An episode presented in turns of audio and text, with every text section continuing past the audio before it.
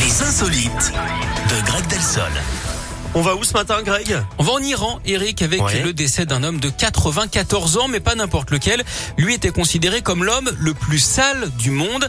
Sa dernière douche Ah. remonterait à plus de 50 ans. C'est pas lui hein, qui va coûter cher en eau. Ah, ça devait sentir bon, ouais. il évitait ouais, de prendre des bains pour ne pas tomber malade. Son médecin devait être furieux. hein, il a dû lui passer un savon.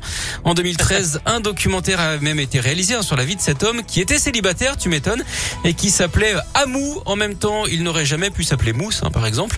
Comme on dit, en tout cas, à Téhéran, cet homme y rend pas service à l'image de son pays.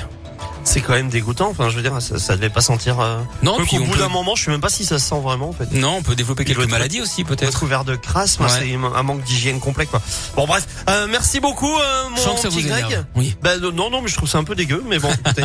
Euh, merci en tout cas, Greg. On se donne rendez-vous dans une heure. À tout à l'heure. À tout à l'heure. Il y a Jérémy Frérot qui toque à la porte. On lui fait une petite place.